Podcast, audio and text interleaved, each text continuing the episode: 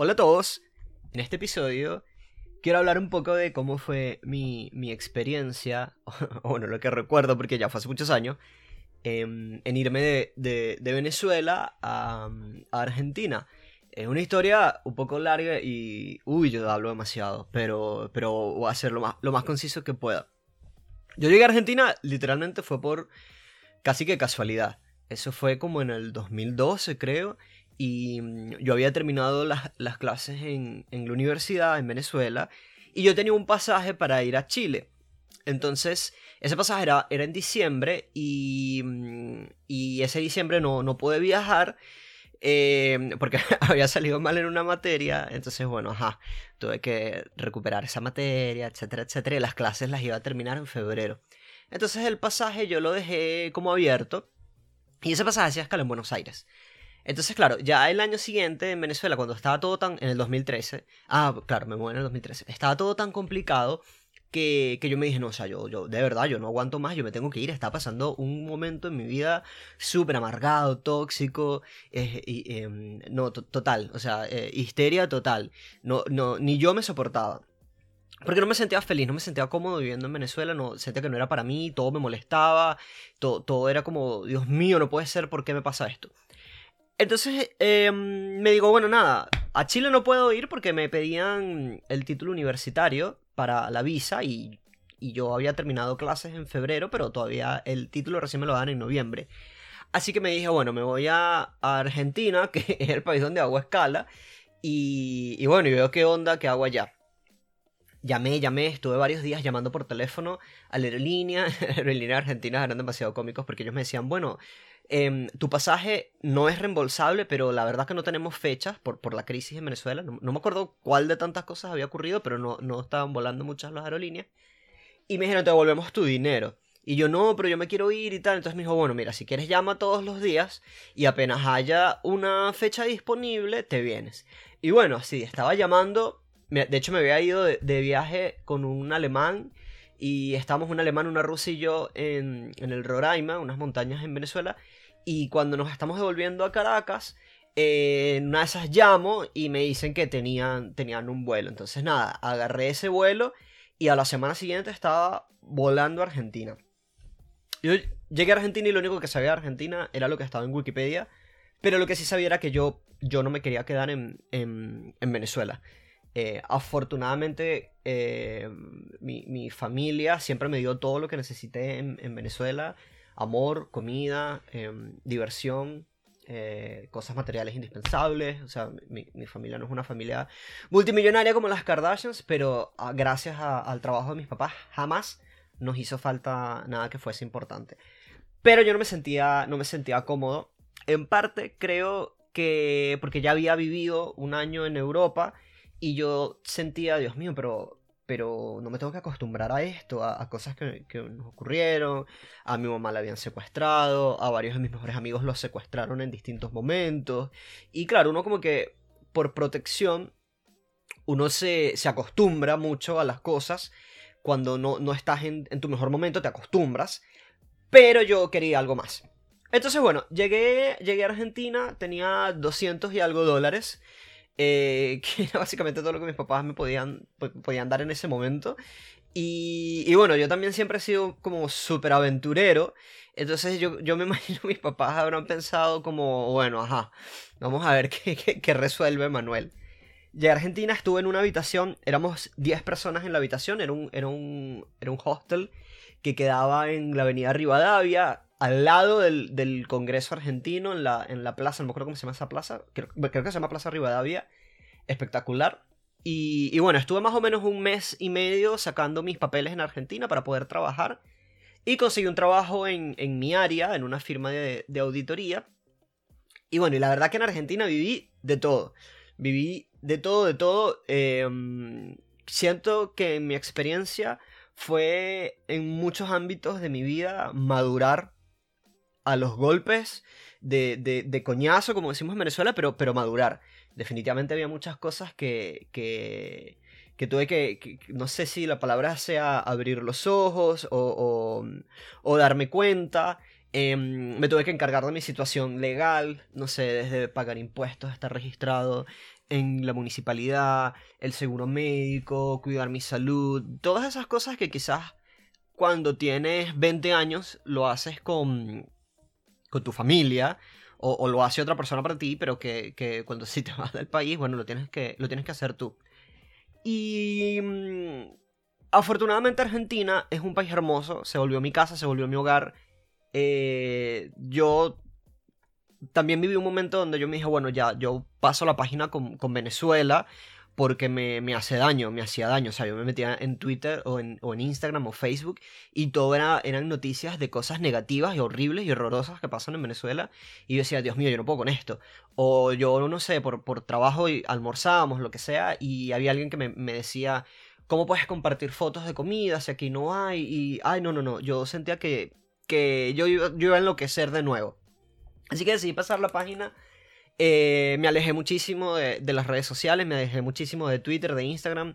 Dejé de seguir un gentío porque en ese momento no se podía silenciar gente.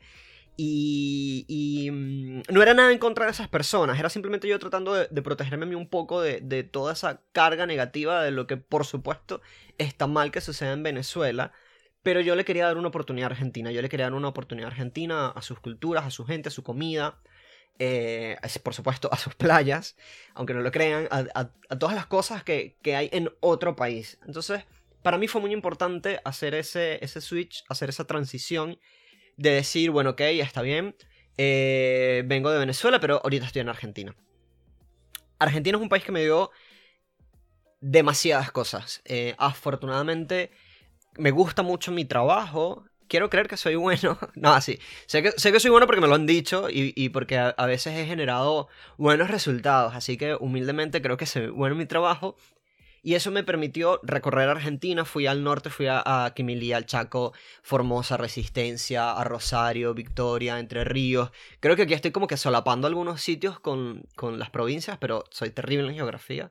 No me sé la geografía de Venezuela, muy difícil que me sepa la geografía de otro país, pero conocí muchísimo argentino, fui a Mendoza, eh, Bahía Blanca, o sea, fui, a muchos sitios de, Argentina y me permitió conocer una Argentina muy distinta a la que conoces cuando estás de turista o a la que conoces cuando solamente estás en Capital Federal. Viví muchas cosas, me quedé sin dinero porque tenía que viajar a Venezuela. Yo llegué a Argentina en junio, que es cuando conseguí el, pasaje abierto, o sea, cuando conseguí una fecha. Y mi acto de graduación era en noviembre. Entonces mi papá, una vez habíamos discutido y mi, y mi papá me dijo tipo, quítame todo, pero no me quites el darte el título, hijo. Porque mi papá, por ser profesor de la universidad, me podía dar el título. Entonces a mí eso me quedó grabado en la mente. Y Em, yo todavía no había cobrado bien mi sueldo en la empresa, entonces con lo que me quedaba de dinero y la otra parte me la prestó una prima lejana, imagínense que conocí en Argentina, eh, Natalia, querida, la, siempre la voy a querer mucho por eso. Ella me ayudó y me, me prestó la, la, mitad que me faltaba para ir a, a, a Venezuela. Entonces, claro, yo me quedé sin dinero, pero yo estaba tan emocionado de estar en Argentina y de lo que yo estaba haciendo que yo siento que yo no me permití a mí mismo eh, darme cuenta quizás de, de, de no sé, de lo, que estaba haciendo. Por ejemplo, yo me, me quedo sin dinero en Argentina, o sea, solo me, alcanzaba para pagar el, el, hostel. Y yo me acuerdo que el, el, el, kilo de arroz costaba como 6 pesos argentinos, si no me equivoco. Entonces yo compraba arroz y a veces compraba cebolla. Entonces yo un día comía arroz y al día siguiente yo lo que hacía era, obvio, pasaba hambre, pero en la oficina daban chocolate caliente gratis en estas máquinas que son como de café. Yo nunca he sido muy fanático del café, pero el chocolate caliente me gustaba. O sea, yo llegué a Argentina, pero súper gordo. O sea, bueno, por lo menos súper barrigón de todo lo bastante que comí en Venezuela y porque antes de irme a Argentina también había viajado de mochilero en Europa y bueno, comí hasta decir basta. Y claro, en Argentina, o sea, increíble, pero en cuestión de, de, meses, fueron como un mes y medio más o menos que estuve, no tenía dinero porque todavía no había cobrado mi sueldo. La verdad, ok, le puedo haber pedido ayuda a algunos de mis colegas, pude haber hablado, haber hablado con recursos humanos, pero es que yo justo en ese momento me leí el diario de Ana Frank. Y em, yo, por supuesto, sabía la historia de Ana Frank, pero nunca había leído su, su diario. Ana Frank, les recomiendo, es una víctima de mm, uno de los momentos más horribles que ha vivido la, humanidad, que fue el holocausto, Y ella literalmente estuvo encerrada, escondida en, en un apartamento, aquí donde yo estoy viviendo ahora, en Ámsterdam. Eh, o sea, no estoy viviendo en ese apartamento, sino que estoy viviendo en la misma ciudad, en Ámsterdam. Y ella en un momento hablaba de que ella lo único que tenía para comer era papas, pero dentro de todo ella como que se agradecía eh, que por lo menos podía comer eso. Y entonces yo me decía, no, o, sea, hay gente que ha vivido cosas muchísimo peores que yo, y yo no me voy a poner a, quejarme o a, o ver mal el hecho de estar por un mes y medio, dos meses, comiendo de esta forma. Eh, pero porque el dinero lo usé para ir a Venezuela a un acto de graduación y ya después cuando cobré mi sueldo, etcétera, todo como si nada. Así que yo lo viví como, bueno, como, una experiencia. Incluso había averiguado sobre el ayuno que hacen en algunas religiones. Em, por supuesto no le recomiendo a nadie que se ponga a hacer ayuno o a comer eh, o sea, eso, eso de estar comiendo un día arroz y el otro día no comer nada, lo hice por un tema puntual de que me quedé sin dinero. O sea, si, si de verdad alguien quiere hacer algo así, vaya un nutricionista o asesórese bien. Yo en, su momento de verdad lo hice solamente fue por un tema económico.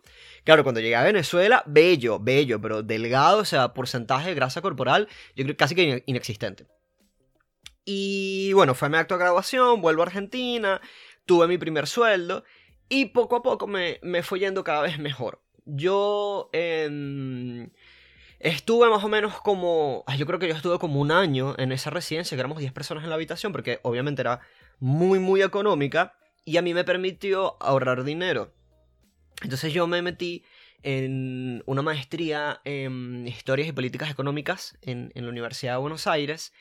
Em, empecé también clases de, de, portugués. Empecé a estudiar francés por mi cuenta, a mejorar mi inglés. Claro, como que yo me, bombardeé, me metí, o sea, 8000 cosas. Em, esa, esa, ese familiar que todos tenemos o la amiga que todos tenemos que mete a la hija o al hijo en clases de, no sé, natación, karate, ballet, fútbol, tareas dirigidas, inglés, pintura, todo, todo eso en un mismo día y el niño está de lunes a sábado haciendo 8000 actividades y está tipo, mátenme. Bueno, así, así, eso, mismo hice yo. Em, el tiempo siguió pasando. Yo luego me mudé a una, a una habitación donde éramos tres personas en, en otra residencia porque la verdad que vivir con 10 personas en una habitación es, heavy. O sea, era, era martes a las 6 de la mañana y estaban fumando marihuana en el balcón. No tengo nada en contra de la marihuana, pero yo trabajaba a las 8 y media, 9 de la mañana, creo, en la oficina. Y como no tenía dinero, me iba caminando. Además, amo, amo caminar por, por Buenos Aires. Eh, entonces yo salía súper tempranito para ir a la oficina, luego de la oficina iba a la universidad, luego de la universidad iba a la casa y claro, llegaba muerto y esta gente en el balcón fumando marihuana. Ni hablar el baño, lo que era... No, no, no. la verdad que era súper heavy. Pero bueno, em, en, esa, eh, eh, en las vacaciones de ese año, yo estaba en esa residencia. Entonces, claro, yo, yo era como que siempre, bueno, me mudo o hago otra cosa. ¿Me mudo o estudio? ¿Me mudo o viajo? ¿Me mudo o me tiro para caídas? Y nunca le di prioridad a mudarme. Entonces me fui por tierra, por ejemplo, hice Bolivia, Perú, Ecuador, Colombia, em, Venezuela, bajé por Brasil, volví a Argentina. Hice, hice ese viaje estando en esa residencia todavía. Y, y bueno, me encantó mucho, me encantó mucho ese viaje. En otro, en otro episodio hablaré puntualmente por qué hice ese viaje y todo lo que me pasó en ese viaje y todo lo que hice. Muy bonito ese viaje. de verdad que Latinoamérica es un continente precioso. Pero bueno, con el tiempo me mudé a, una, a otra residencia donde éramos tres personas en la habitación. Ahí yo creo que estuve como cinco meses. Y luego me mudé a una pensión del Ejército de Salvación, que eso es como una gente que es tipo la Cruz Roja. Pero Em, pero no es la Cruz Roja. Entonces, claro, ellos tenían una residencia que era para personas de la tercera edad que pagaban su habitación y el señor em, que administra eh, ese, ese complejo, eso está en una zona que se llama Parque Patricios, en Buenos Aires. Este señor empezó a alquilarle las habitaciones a venezolanos. Entonces, se le alquiló un venezolano joven, se dio cuenta que, bueno, todo es espectacular, se le alquiló un segundo, un tercero, un cuarto y bueno. Eso fue o sea, llegamos a, nos apoderamos de esa residencia, eran habitaciones individuales, en todos lados había, había cámaras de vigilancia y eso me parecía súper genial, porque bueno, claro, cuando estaba en las otras residencias, que no me pasó, se me perdían cosas, la comida, no, no, no. Entonces, claro, ya en esta, en esta otra residencia, eh, casualmente también cambié de, de, trabajo en todo esto.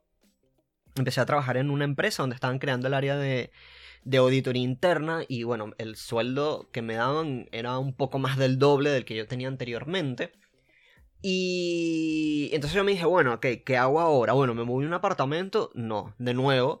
Empecé a ahorrar para comprarme un, un terreno en Venezuela, en Isla Margarita, porque mi proyecto de vida, desde, no sé, yo creo que desde que estoy en la universidad, es tener una posada frente al mar y retirarme yo ahí en mi posada y viajar por el mundo y decorar la posada con cosas de distintos países.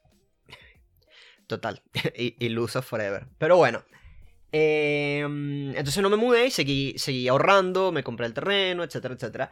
Y uno, el que ahora es mi mejor amigo, Leonardo, se mudó de Panamá, él también es de Venezuela, estuvo unos años viviendo en Panamá. Él se muda a Argentina también como para explorar nuevos horizontes y empezamos a vivir juntos en la residencia. Él vivía en la habitación que estaba enfrente. Entonces, claro, eh, la empresa en la que me contratan ellos tenían un problema porque ellos, ellos estaban perdiendo dinero en un par de operaciones que ellos hacían. Y cuando yo me puse a investigar, hice todo un, análisis con una loquera de números, archivos, etc. Y resulta que eso terminó siendo un fraude. Entonces, ¿qué pasa? La empresa prácticamente me dijo que cómo podíamos nosotros convencer a los clientes de esta empresa, que era, es un, un grupo europeo, por cierto, que eh, las pérdidas que ellos estaban teniendo eran por temas normales del mercado, de la operación, y no por un fraude. Entonces, claro, prácticamente me estaban diciendo, bueno, sé un cómplice nuestro. Y todo porque estaban tratando de encubrir a la persona que, hizo este fraude, que, que, bueno, era un amigo de la, es un amigo de la, de la familia, y esta empresa donde yo trabajaba es una empresa familiar. A mí eso, por supuesto, no me gustaba. Es como que yo huí de Venezuela por la corrupción, entonces me vas a pedir que sea cómplice de algo así. No. Y empiezo a trabajar en una mm, empresa de, alimentos, de materia prima de alimentos. Ellos producen todo lo que se te pueda ocurrir. O sea, soja, cereales, granos, azúcar, café, em, naranja. También producen algodón, biodiesel, eh, de todo. Están en, 160 países, si no me equivoco. Y yo estaba trabajando para ellos em, como auditor interno para Latinoamérica. No sé, eran como 13 países de, la región, me parece. La cuestión que, bueno, me estaba yendo súper bien económicamente. Y en algún momento de todo esto, eh, va, me acuerdo del momento exacto, estaba lavando la ropa afuera. Hacía mucho frío, me dolían las manos, o sea, las tenías como medio rotas y todo. Porque claro, yo en un momento como que me acostumbré, yo me dije, bueno, pero ahorrando dinero era una cosa, o sea, pero tacaño total. Y, vi esta película que se llama Intensamente sobre la inteligencia emocional. Em, como todos tenemos distintos sentimientos, está tristeza, alegría, que es como la, protagonista, eh, enojo, está miedo y hay una que es como, como el asco, el personaje verde. Y claro, la película La Moraleja es que cuando estás triste, no puedes tratar de tapar el, sol con un dedo, iba a decir el dedo con un sol, no puedes tratar de tapar el sol con un dedo. Y si estás molesto tampoco, etc. Y tienes que tratar de vivir todos tus sentimientos, entender por qué los estás sintiendo, valga la redundancia, y aprender de ellos. Y en ese momento yo me di cuenta que yo ciertamente estaba un poco triste. Estaba un poco triste porque había sacrificado muchísimas cosas en mi empeño de enfocarme solo en lo positivo de lo que, de lo que me estaba pasando en Argentina, a nivel profesional, de conocer gente, de salir, de experiencias, de aventuras, de... En verdad, o sea, en Argentina tienes una calidad de vida, pero abismal cuando lo comparas con Venezuela del 2012 y obviamente que si lo comparas con Venezuela del 2020, lamentablemente en Argentina sigues teniendo una calidad de vida espectacularmente genial. Y justo en esos días entró Leonardo a mi cuarto y me dijo, ya no aguanto más, ya no puedo vivir acá. Em, él sentía que le quitaban la vida, qué sé yo, o sea, era, porque era una pensión, o sea, era, como vivir en un geriátrico y, y, con muchas limitaciones, la música, el volumen, etc. Entonces decidimos mudarnos juntos a otro apartamento, eh, que era un apartamento de tres habitaciones. Entonces Leonardo tenía su habitación, yo tenía otra y la tercera habitación nosotros la alquilábamos. Y bueno, ahí por primera vez yo me puse ya, yo me dije ya, bueno Manuel, a ver, ¿qué, ¿qué, era lo que querías? ¿Querías estudiar? Lo hiciste. ¿Querías aprender otro idioma? Perfecto, aprendiste portugués y bueno, machucas el francés.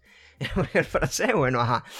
Eh, tienes un buen inglés, hiciste esto, hiciste aquello. Ahora invierte en ti.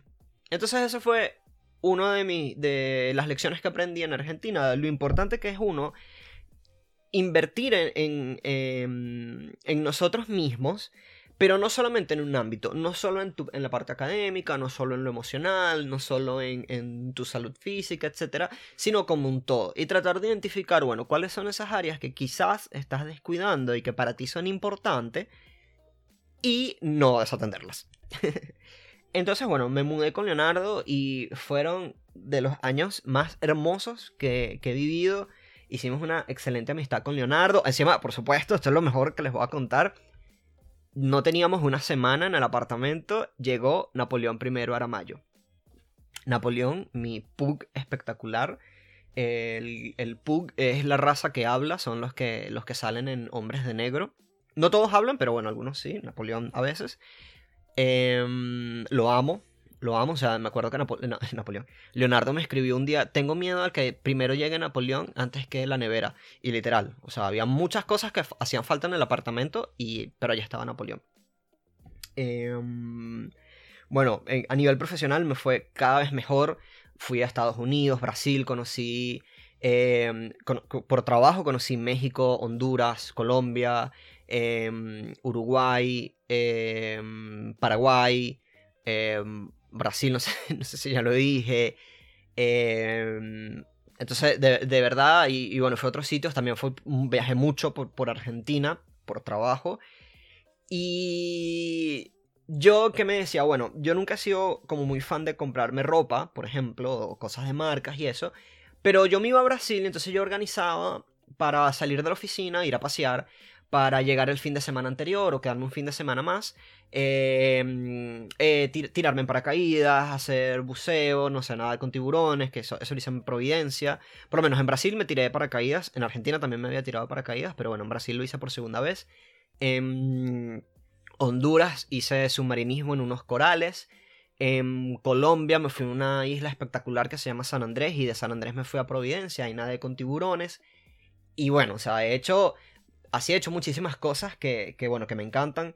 He hecho turismo de jardines botánicos, he ido a los jardines botánicos de Uruguay, Paraguay, Estados Unidos, Colombia, en Honduras creo que no había, no sé, no busqué, etc.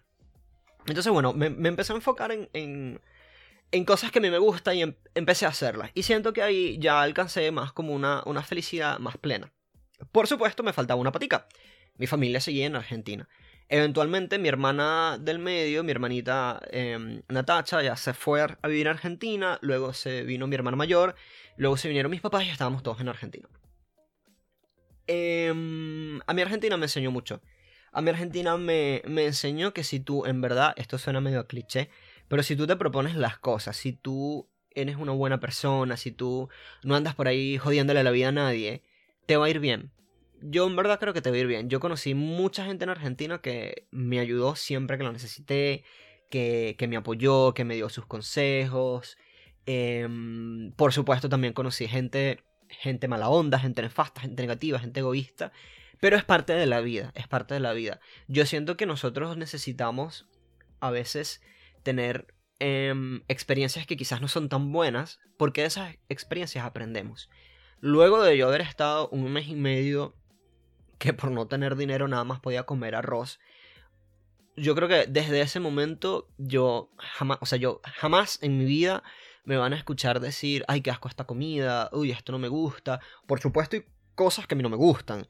En, uno de estos trabajos, eh, generalmente teníamos almuerzos gratis porque mm, tenían, eran, trabaja, he trabajado en empresas que tienen una carga industrial muy importante y bueno, a, a la gente le das de comer. no sé, es una industria, le tienes que dar de comer a la gente. Y un día sirvieron mondongo y yo juraba que eso era la sopa venezolana. No, y resulta que mondongo es como una parte, creo que es como el estómago o algo así de no sé qué animal. Y eso está, es como que eso y ya. Eh, no es la sopa que, que, se come en Venezuela. O sea, yo comí el mondongo, yo creo que ni lo mastiqué. Y yo me lo comía, me lo comí todo. Em, eso tengo varios amigos argentinos que dirían, se reirían de esa frase que dije, me lo comí todo. Bueno, y me acuerdo que había una chica en la mesa del lado y decía, ¡qué asco! ¡No! Esto no es lo que yo quería. Y pobrecita. Y... Mm, pero estar sin comida, básicamente a mí me enseñó man, o sea, independientemente del porqué, independientemente de que haya sido un motivo quizás banal, porque yo me dije, a ver, bueno, si no tengo para comer, no me voy a ir, o sea, si, si me voy a quedar sin, sin comer para irme de viaje a Venezuela es como medio banal. Pero yo me dije, bueno, o sea, si es algo que es solamente un mes y medio, ah, bueno, no importa, delgazo porque encima tengo unos kilitos de más. Pero...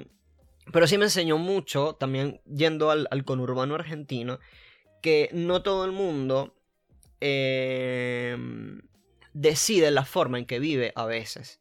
Hay personas que no es que dicen, no, yo voy a dejar de comer porque es que me voy a ir de viaje a las Bahamas. Bueno, mira, genial si lo puedes hacer. Pero hay gente que deja de comer porque no tiene un acceso em, seguro a la comida.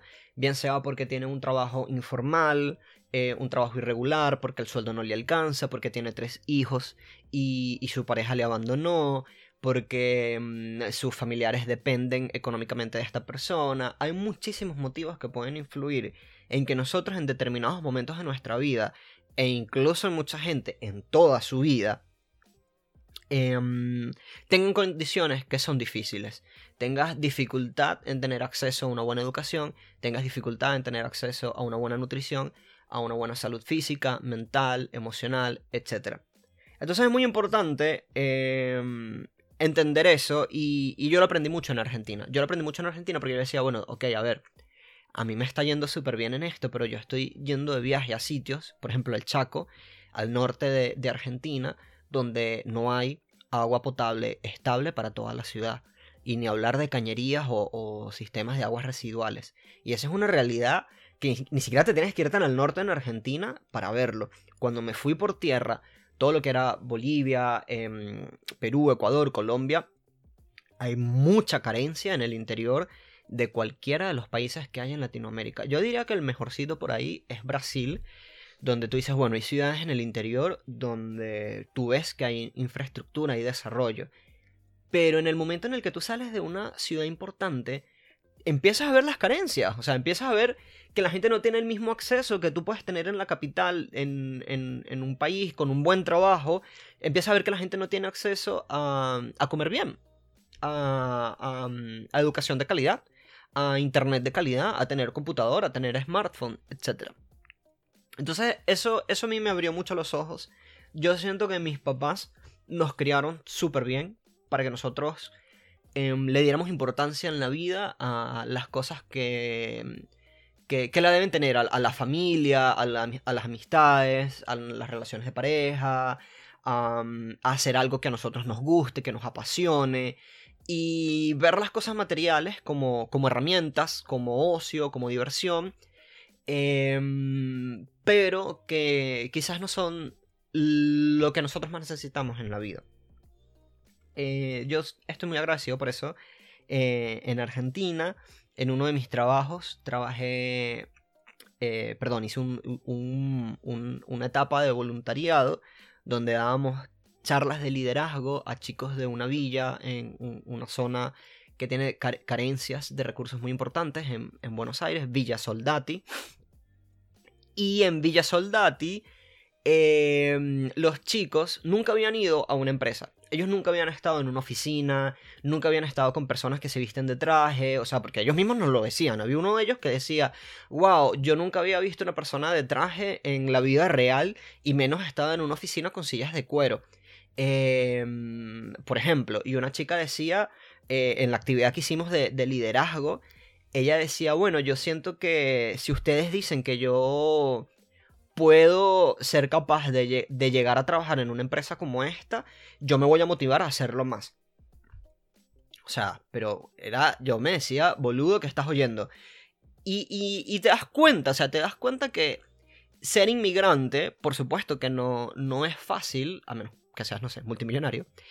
Pero en los países donde estamos inmigrando también hay realidades importantes, también hay carencias, también hay problemas, también hay muchas necesidades. Y eso a mí me permitió darme cuenta que yo en realidad tenía una, una situación de privilegio. O sea, yo tenía venía de una familia que me dio una buena educación, una buena nutrición toda mi vida, em, hablaba inglés, había vivido en otros, en otros países y a nivel profesional eso influyó muchísimo. A mí en las entrevistas me decían, bueno, pero es que nos cuesta conseguir personas que quieran viajar, nos cuesta conseguir personas que hablen inglés, nos cuesta conseguir personas que tengan este nivel de, de, experiencia, que tenga los estudios que tienes. Y claro, al principio tú pudieras decir, ay, bueno, pero porque la gente no habla inglés. A ver, porque no en todas las escuelas en inglés que te dan, si es que te lo dan, es bueno. Tan sencillo como eso. Además, yo viví un año en Inglaterra cuando, mm, cuando estaba adolescente y por supuesto que eso influyó mucho en mi capacidad de hablar inglés. Si yo no hubiese tenido esa experiencia con, mi familia, mi, papá estaba estudiando en Manchester y bueno, nos fuimos todos un año a estar con él, yo evidentemente no tendría el mismo nivel de inglés que a lo mejor tengo ahora y quizás eso hubiese repercutido en oportunidades laborales que, efectivamente tuve en Argentina. Entonces, bueno, em, como que para resumir un poco, mi ida a Argentina fue muy, muy casual, de verdad, fue muy... Yo lo único que estaba seguro era que yo no quería estar más en Venezuela, pero la verdad no conocía nada de Argentina. Me em, sirvió mucho tratar de hacer eso como pasar la página, decir, bueno, no quiero saber más de Venezuela por, por un tiempo, pero para darle la oportunidad a saberlo todo de Argentina, a conocer quién es Gilda, em, a, aprender quién es, Moria Kazan, eh, a ver los noticieros, los programas de, opinión, ir a teatros, em, obras culturales, pasear por museos, parques, etc. Meterme en la historia de los argentinos, qué comen, qué hacen, qué no hacen, qué les gusta, qué odian, etcétera, etcétera, y poder conocer el país en el que yo estaba viviendo. Y parte de, conocer el país en el que yo estaba viviendo fue también darme cuenta que hay personas que tienen una realidad muy jodida, mucho más jodida que la que yo pude haber tenido en Venezuela em, y que nunca tuve en, Argentina. Entonces, eso yo siento que a mí me, me marcó mucho como persona y por eso yo siento que es muy importante que cultivemos tener empatía. Nosotros nunca o, quizás no sabemos si la persona con la que nosotros estamos hablando, la persona que, estamos conociendo, con quien estamos trabajando, viajando, que tenemos al lado, está pasando por momentos de su vida difíciles, o si esa persona tiene condiciones de vida que son desfavorables, que quizás no son las más óptimas, y con nuestra empatía nosotros pudiéramos ayudar a que, a que esta persona em, se sienta mejor, em, salga adelante de una forma, no sé, más fructífera o, o, pueda ser más feliz. No sé, de, verdad que no sé, no tengo una respuesta para esto, porque todos tenemos situaciones de, vida distintas, todos tenemos problemas, algunos temporales, algunos permanentes, etcétera, diferentes, y no hay como una solución o un abordaje para todo. Lo que sí creo es que debemos ser capaces de tener empatía con los demás, debemos ser capaces de entender que nuestra realidad de vida no es la misma realidad de vida que tienen los otros, también debemos ser capaces de entender que nosotros, en, gran parte, podemos fijar nuestro destino y a dónde queremos llegar, pero no podemos tapar el sol con un dedo.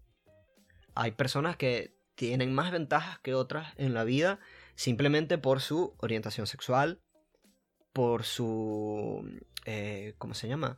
Por, por ser, por ejemplo, si eres, si eres hombre, en muchas empresas, lamentablemente, vas a tener estadísticamente em, un, porcentaje mayor de éxito que si eres mujer. Tan sencillo como eso. O sea, ahora, si eres mujer y lesbiana, peor. O sea, si eres mujer negra, lesbiana, gorda, pobre, em, o sea, e inmigrante, ni hablar.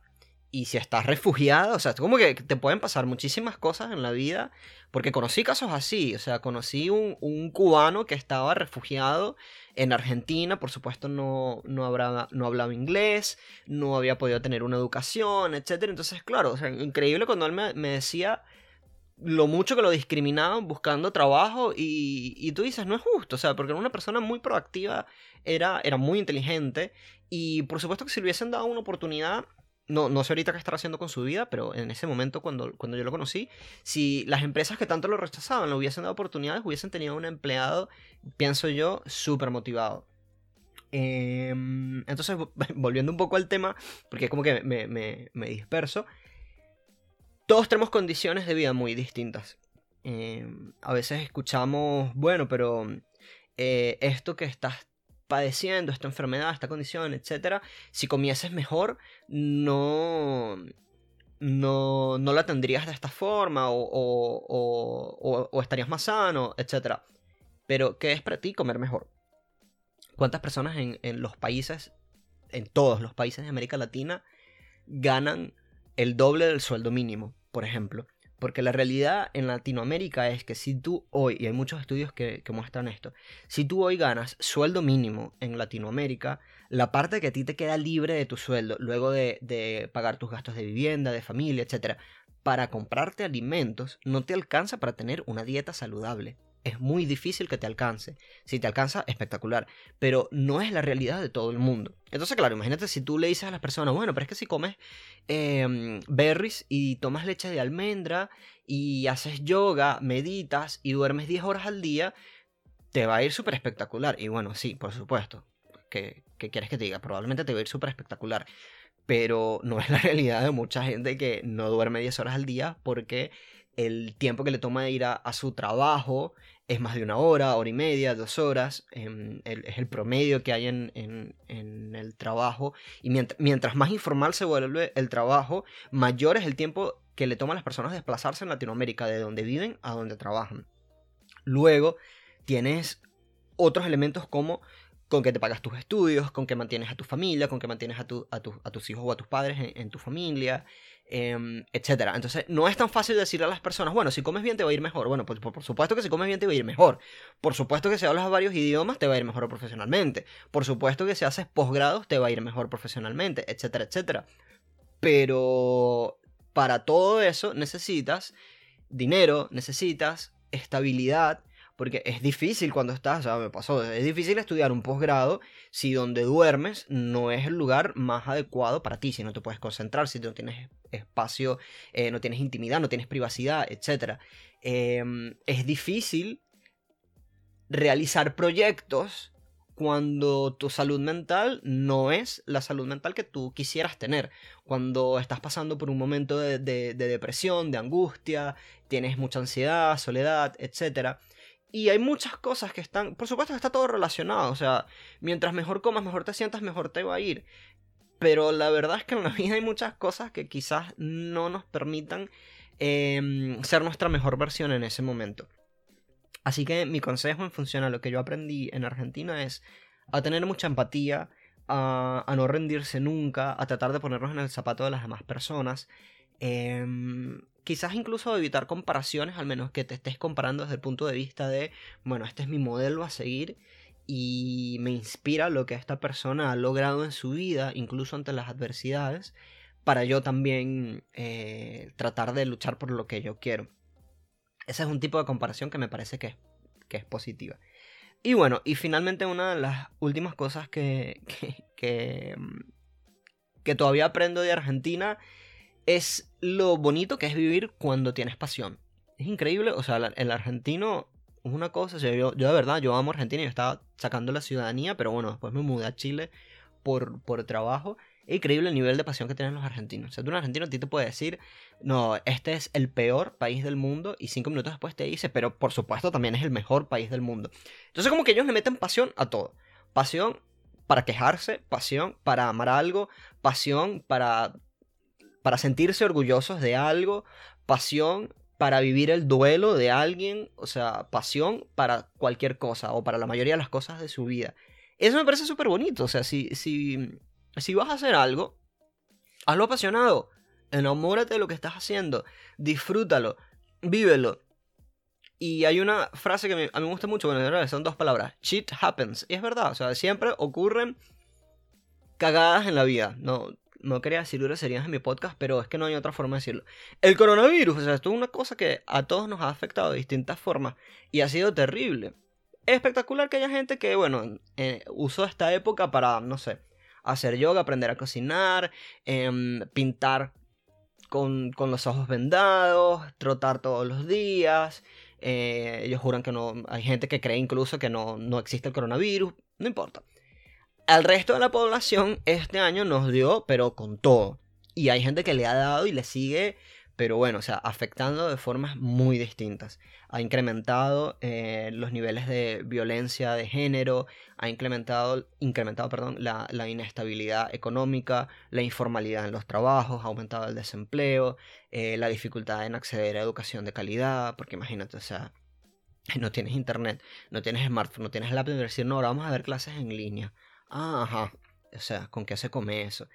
Entonces, de verdad este ha sido un año donde, por ejemplo, el coronavirus ha sido, ha sido muy mm, problemático para, mm, para muchas cosas. Pero yo estoy convencido en que, por supuesto, que vamos a salir adelante de esto. Y hay que valorar las cosas que, mm, que realmente valen la pena. Hay que valorar eh, la familia que tenemos, si hemos tenido una buena familia.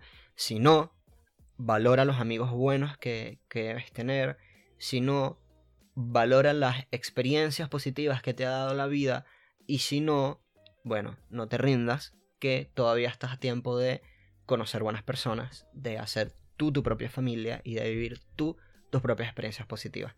Amo muchísimo Argentina, amo a todos los, amigos, amigas que conocí. Em, de verdad, eh, yo sé que Argentina tiene muchos quilombos, como dicen allá, pero, pero no, no. O sea, es un país que es imposible olvidar una vez que, que viviste en él. Así que bueno, esa es mi, mi experiencia. Ser inmigrante em, es como una montaña rusa, de verdad. Ciertamente pienso que mucho es la actitud. Yo sé que hay cosas negativas que nos ocurren, pero tratemos de enfocarnos en, en cómo podemos aprender de ellas, en tratemos de, de vivirlas Mira, cuando a veces estás triste, estás triste. O sea, no, no te esfuerzas a estar feliz y te estás sintiendo triste por algo. Pero no permitas que eso sea para siempre. No permitas que, que algo negativo que hoy te está afectando te afecte para siempre. Esa, esa es mi moraleja. Y, mm, y, bueno, si alguien tiene alguna duda de, de Argentina, por supuesto me puede, me puede preguntar. Eh, es un país espectacular. Ahorita no, no, estoy viviendo en Argentina, pero mi familia está allá, tengo muchísimos amigos, amigas, ex compañeros de, de trabajo. Y bueno, si hay alguna personita que esté escuchando y se diga, bueno, no sé si irme a Argentina o no, ve, ve. O sea, ve, intenta, intenta que lo peor que te puede pasar es que no te guste y bueno, no sé, te vas a otro sitio. Pero la vida es muy corta como para quedarnos con, con las, las ganas de, de, de hacer algo. Y, y bueno, era eso quería contar un poquito mi, experiencia de haberme ido de Venezuela a Argentina. En Argentina estuve como siete años más o menos que, viví. Em, por supuesto que, a ver, es de tratar de pensar lo peor que me puede haber pasado en Argentina. Bueno, o sea, en Argentina, pero eso se hace cosas de la vida, ¿no? En Argentina me quitaron las amígdalas, porque mis amígdalas no funcionaban muy bien, y una vez me dio apendicitis. Y a ver. Pero bueno, una vez me robaron el celular. Pero no sé, estoy tratando de pensar así, tipo lo peor que me puede haber ocurrido. Y no, de verdad no, no recuerdo. Quizás hay cosas que hayan sido muy negativas, pero no sé. Enfóquense siempre en, en que el resultado de lo que vayan viviendo en su vida, quizás año a año, los, los, fines de año son como un buen momento para hacer una evaluación. Enfóquense en tener más cosas positivas que aquellas cosas que no sean tan positivas. Y de todo ese shit happens, aprendamos lo que podamos aprender y de las cosas que no podamos aprender y que simplemente son, pero Dios mío, una astilla en el pie, bueno, no importa. Esa astilla no va a estar ahí, ahí para siempre y, tratemos de no permitírselo. Espero que les, les haya gustado este, este episodio. Y bueno, si hay alguien de Argentina que me está escuchando, y es de Argentina, los quiero mucho. me encantan. Extraño las milanesas. Em, el, ¿Cómo se llama? El club, el club de las milanesas. Si alguien va a Argentina, tiene que ir al club de las milanesas. Tiene que ir al jardín botánico, a Recoleta. Em, me encanta el trabajo que hacen en la reserva de, en la fundación Temaiken. Tienen que ir, por supuesto, al mercado de San Telmo. Viví en San Telmo. Em, yo viví en San Telmo, en Parque Patricios, en Rivadavia. Em, ¿Qué más? Por Palermo, creo que viví una vez. Pero no, espectacular. Y por supuesto el interior. O sea, Mendoza es bellísimo. Eh, Rosario es bellísimo. Pero Entre Ríos espectacular. A mí me encantó mucho el Chaco y Quimili, son unos, unos pueblitos donde fui por trabajo, pero la gente en el interior de Argentina de verdad que es súper espectacular. Me, me fascina mucho la forma tan relajada en, en cómo ven la vida. Y bueno, eso, espero que les haya gustado. Cualquier duda que tengan sobre, sobre Argentina me pueden decir. Abrazos.